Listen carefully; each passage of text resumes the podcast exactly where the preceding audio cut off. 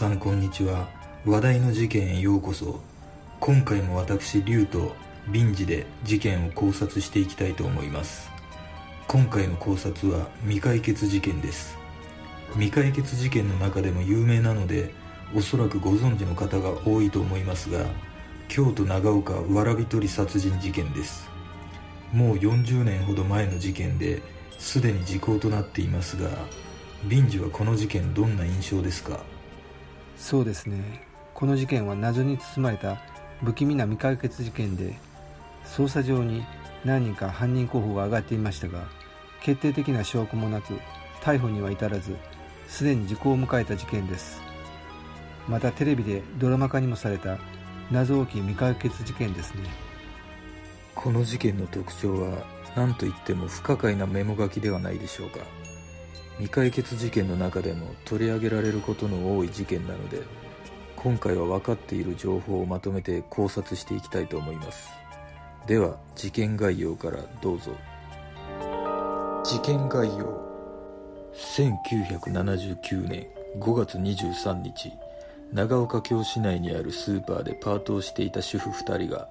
パート終了後近くの山にわらび取りに行ったまま行方不明となり2日後の25日山頂付近で遺体となって発見された。直接の死因は主婦 A 当時43歳が考察。主婦 B 当時32歳が視察だった。2人のリュックにはそれぞれ空の弁当箱取ったわらび財布が入ったままであった。検視の結果死亡時刻はどちらも正午過ぎから2時半までと判明した。2人とも金を奪われた形跡はなかったが主婦 A の衣服のポケットから「追われている助けてください。この男の人悪い人」と鉛筆で走り書きをした勤務先のスーパーのレシートが発見された。だがどちらの荷物にも衣服のポケットにもこの鉛筆がなかった。後日の捜査で殺害現場から少し離れたところで芯の先だけが見つかっているが鉛筆そのものは見つからなかった。主婦 A は全身30箇所以上も殴打され肋骨が折れて肝臓が破裂しており体内からは犯人のものと思われる体液が検出された。主婦 B は全身50箇所以上も殴打され包丁が体に突き刺さったままだった。なお警視庁の鑑定結果によると犯人の血液型は O 型と判明している。犯行現場は殺された主婦たちのようにピクニックがてら山菜採りに地元の人が訪れているようなところだったが犯行発生前から木や竹が生い茂り昼間でも薄暗いところが多くレイプ事件も発生していた。遺留品は主婦 B の遺体に突き刺さっていた包丁1本のみで指紋は検出されず販売ルートも解明されずじまいだった。そして有力な手がかりも得られないまま1994年5月24日に控訴事項が成立した。事件現場。京都府長岡京市に隣接する標高 230m 里山の山頂付近。この里山のことは通称野山と呼ばれている。事件発生時刻は1979年5月23日正午過ぎから14時頃。当日の天候は晴れ。正午から14時頃の気温は28度程度だった。この通称野山は人々がピクニックや山菜採りによく訪れる山ではあったが犯罪と無縁というわけではなくタケノコ泥棒が多く事件発生前からレイプ事件なども起きていたという。2人の遺体の様子。主婦 A さんの遺体は山頂付近で仰向けの状態で倒れていた。服装はスポーツシャツにジーパン。シャツのボタンは一部ちぎれ靴は脱げていたがジーパンはきちんと履いており全体としては整った様子だった。主婦 A さんの遺体には手で首を絞められた跡があるほか拳で殴打されあるいは蹴り上げられたような30箇所にも及ぶ皮下出血の跡があり肋骨は9本折られ肝臓が破裂していた。遺体のそばには2000円が入ったリュックサックが放置されていた。主婦 A さんの体内からは犯人のものと思われる精液が検出された。血液型は O 型だった。主婦 B さんの遺体は主婦 A さんの遺体が見つかった斜面を数メートル登った場所で見つかった。うつ伏せの状態でリュックサックは背負ったままだった。下半身は裸。パンストと下着が足に絡みついていた。発見者が彼女の体を起こすと左胸に包丁が突き刺さったままになっていた。包丁は彼女のポロシャツをまくり上げ正確に心臓の位置を差し抜くように素肌に直接刺さっていた。主婦 B さんの遺体にも手で首を絞められた跡がありまた拳や蹴りなどによると思われる50箇所にも及ぶ皮下出血の跡があった。左胸に刺さったままの包丁は肋骨を切断し心臓から肺にまで到達していた。主婦 B さんの体内からは精液は検出されていない。ただし犯人のものと思われる体毛が付着しており鑑定の結果血液型は O 型と判明した。発見された時の2人の遺体の状況からレイプ目的と思われる性的暴行の後に加え何十箇所にも及ぶ殴られたかまたは蹴られた跡が残っておりレイプ目的だけでここまで殴る蹴るの暴行を加える必要があったのか疑問に残ります。犯人はレイプ目的であったがかなり抵抗されたためとっさに暴行を加え殺害してしまったのかあるいは被害者に相当な恨みを持った人物が犯行に及んだという可能性も考えられます。私の見解では遺体の状況から考えると強い恨みが殺人の動機ではないかと思います。強姦目的だけでここまで殴る蹴るの暴行をするでしょうか。犯人は強姦目的に見せかけて捜査を難しくした可能性があるような気がします。もしかしたら遺体に残された大型の体液も実は犯人の血液型とは違うのではないかとも感じます。皆さんはどうでしょうか？事件当日の状況。主婦 A さんと主婦 B さんは事件当日の午前6時から午前10時までスーパー泉屋でいつも通り業務を行った。午前10時過ぎに店で弁当を購入しそのまま2人して自転車で2.5キロほど先の通称野山にわらび取りに出かけた。主婦 A さんはその年だけでも7回目のわらび取り。主婦 B さんは初めてのわらび取りだった。ちなみに主婦 B さんはわらび取り終了後の午後3時半頃には保育所に子供を迎えに行くことになっていた。2人は野山の麓にある畑に自転車を止め午前11時頃に入山した。入山後ある程度わらびを取ってリュックに詰め昼食の弁当を食べた後に被害に遭ったと推測されている。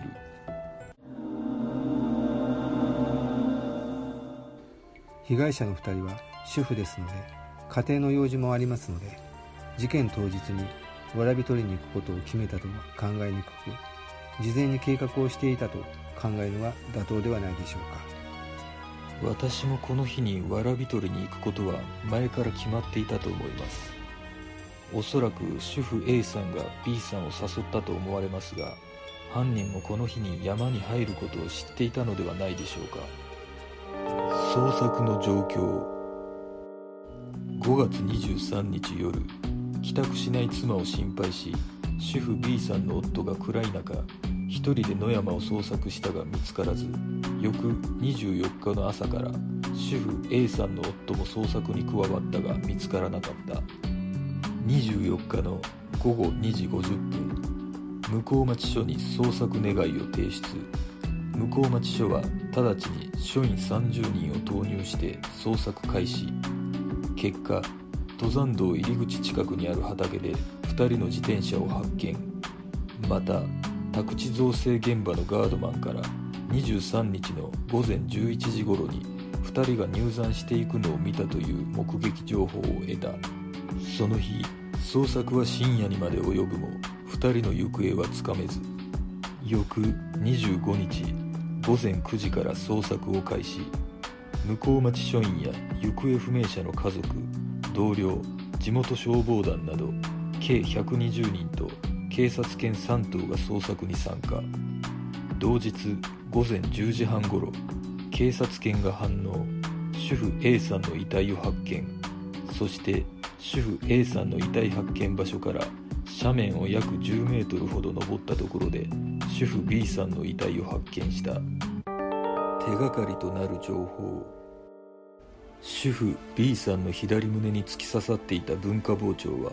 ステンレス製で長さ3 0センチ刃渡り1 8センチ最大幅4 5センチ柄は茶色の木製。岐阜県関市で製造された約7万本のうちの1本であることが判明。事件の数年前に製造中止になっていた形でメーカーの刻印はなくアウトレット品として流通させられたものと推測されたが流通ルートは分からなかった。包丁から指紋は検出されなかった。この包丁には刃に対して垂直方向に多数の傷がついていた。何かの目や茎を切るため砂利や小石混じりの土に突っ込むような使用法をしていると似たような傷がつくらしい。主婦 A さんと主婦 B さんのリュックサックからは直径1 0センチほどのわらびの束と空になった弁当箱が見つかった。胃の内容物は消化の状態から食後1時間以内に殺害されたとみられ犯行時刻はおおむね午後1時半から2時の間と推測された。主婦 A さんのジーパンの右ポケットの底からしわくちゃになったレシートが発見されその裏に「追われている助けてください。この男の人悪い人」と読み取れるメッセージのようなものが鉛筆書きされていた。筆跡鑑定の結果主婦 A さんの筆跡と鑑定された。このメモを書くにあたって使用したはずの鉛筆が見つからなかったため警察は遺体発見現場付近の土砂をふるいにかけその結果鉛筆本体は見つからなかったが主婦 B さんの遺体発見現場から南に約17メートルの地点で鉛筆の芯の部分を発見した。しかしこの芯がメモに使われたかははっきり分かっていない。5月23日は平日であったが山菜採りシーズンということもあり当日は1 5 6人程度が入山していた。現場に残されていたものとして包丁主婦 A さんが書いたとされるメモそしてメモを書く際に使用したとされる鉛筆の芯があったようですがまず犯人が B さんを刺したとされる包丁ですが指紋が検出されていない状況から見ると犯人は指紋が残らないよう手袋などをつけ計画的に犯行に及んだ可能性が高いですね。次に主婦 A さんが書いたとされるメモですが書かれた文章から犯行は単独犯の可能性が高いと推測されます。それは複数犯ならメモに男たちになどと書くところですがこの男と書いていることから複数犯の可能性は低いのではないかと考えます。そして鉛筆の芯ですが鉛筆本体が現場周辺の捜索でも発見されていないのが気になります。もしかするとこの鉛筆が重要な鍵を握る証拠となり得るもので犯人は証拠隠滅のため持ち去ったということも考えられます。やはりこのメモが一番の手がかりだと思うのですがまずどこでどのような状況で書いたのか。私の考えでは山で弁当を食べた後再びわらび取りを開始した際に男に声をかけられて何かで脅されるようなことがあり離れてもまた追いかけられるような状況で B さんが男と話をしている隙に書いたのではないかと想像します。そして見つからないようにポケットに入れて同じようにわらび取りをしている人にすれ違いざまか何かで手渡して助けを求めようとしたのではないでしょうか。皆さんはこのメモについてどう思いますか？怪しい人物。事件の1年ほど前に一人の主婦が殺害現場近くの雑木林でわらびを取っていたところふと気づくと目の前に長さ3 0センチほどの包丁を持った男が立っており「奥さんわらび取れますか?」と声をかけてきた。主婦は驚き別の場所でわらびを取っていた夫と子供のところへ走って逃げたという男の年齢は40歳から45歳くらい。身長は約1 7 0センチ。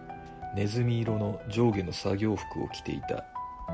現場付近の山林内の道路を暴走族がたびたび走り回っており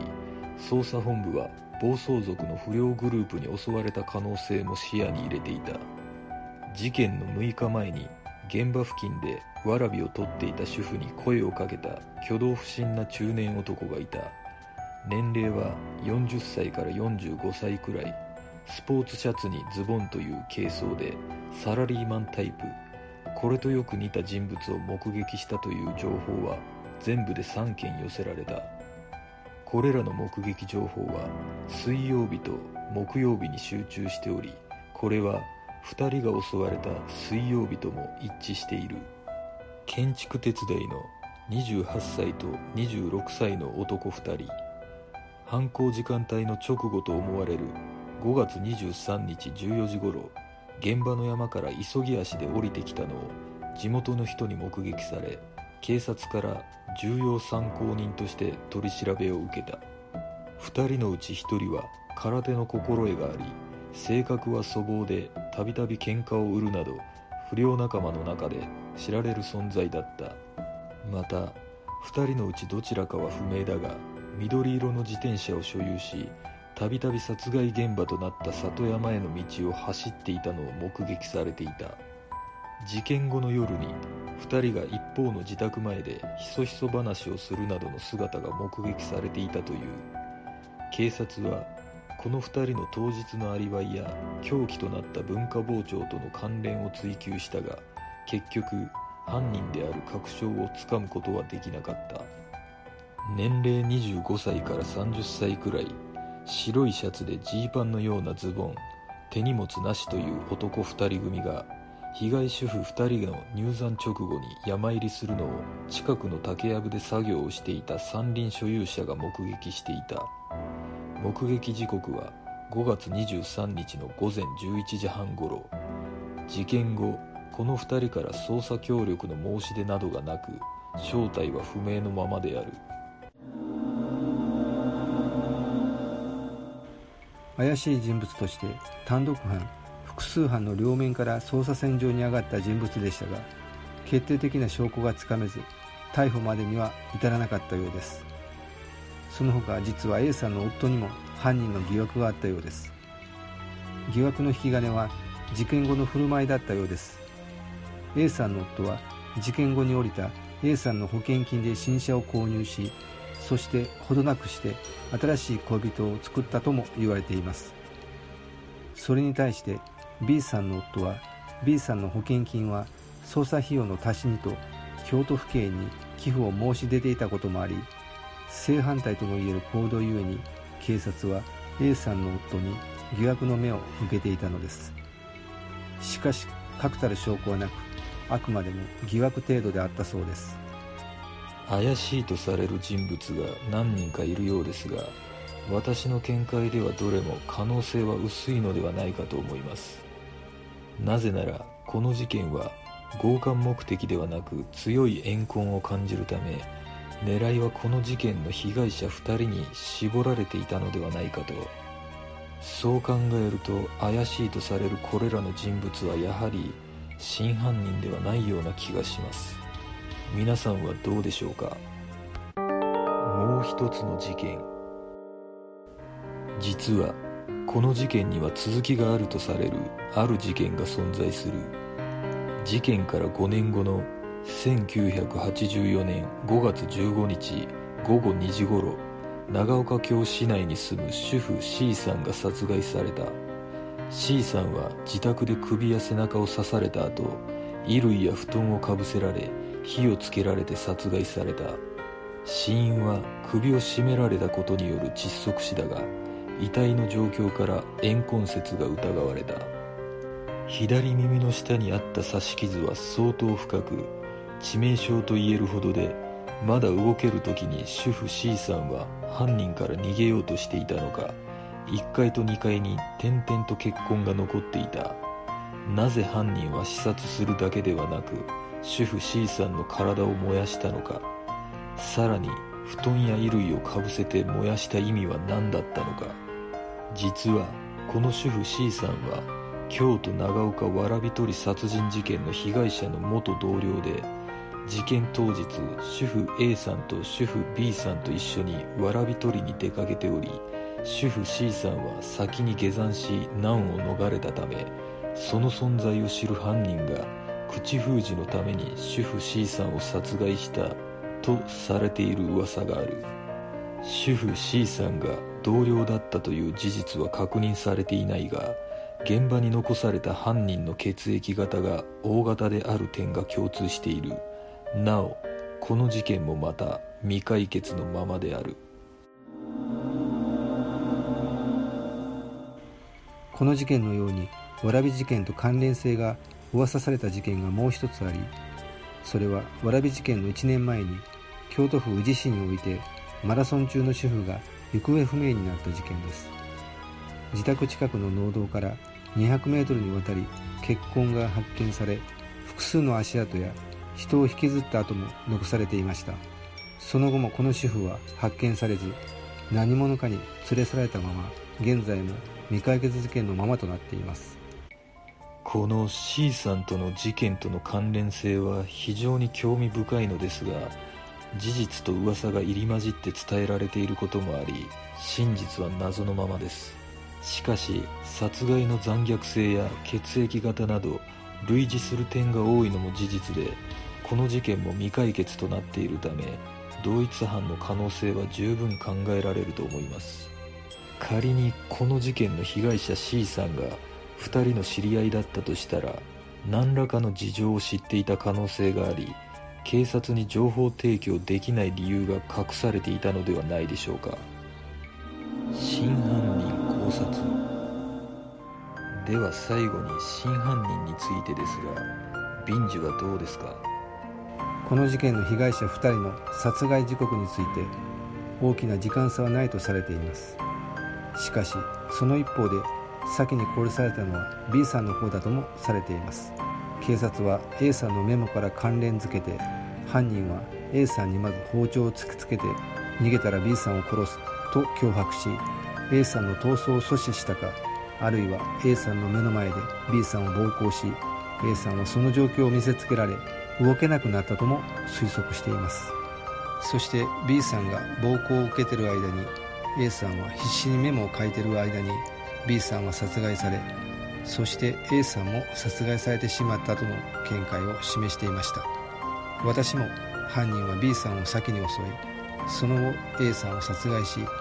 斜面に突き落としたと推測します。謎多きこの事件。こんな都市伝説があるそうです。現場周辺では阪急バスが運行されておりその最終便の後部座席に被害者2人の幽霊がいるのを何人ものバス運転手が目撃したとされているそうです。この事件を振り返り事件から40年経った今当時の犯人がもし40歳前後であれば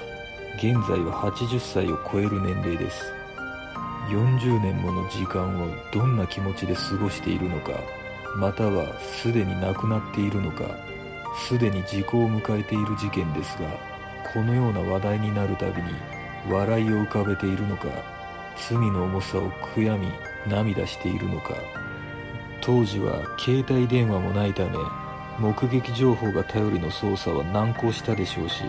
主婦 A さんと B さんだけにしかわからない秘密があったかもしれません。私の推測はこの事件の犯人はやはり顔見知りの誰かだったのではないかと思います。遺体の状況の残酷さから相当な恨みを感じますしこの日に山に来ることを知っていた人物ではないでしょうか。謎の多い事件ですが皆さんはどんな考察をするでしょうか。では今回の考察は以上となります。次の動画を見たいという方はグッドボタンチャンネル登録お願いします。よかったらコメント欄に考察してほしい事件などがあればコメントお願いします。この動画を見ていただいてありがとうございます。では次の考察で。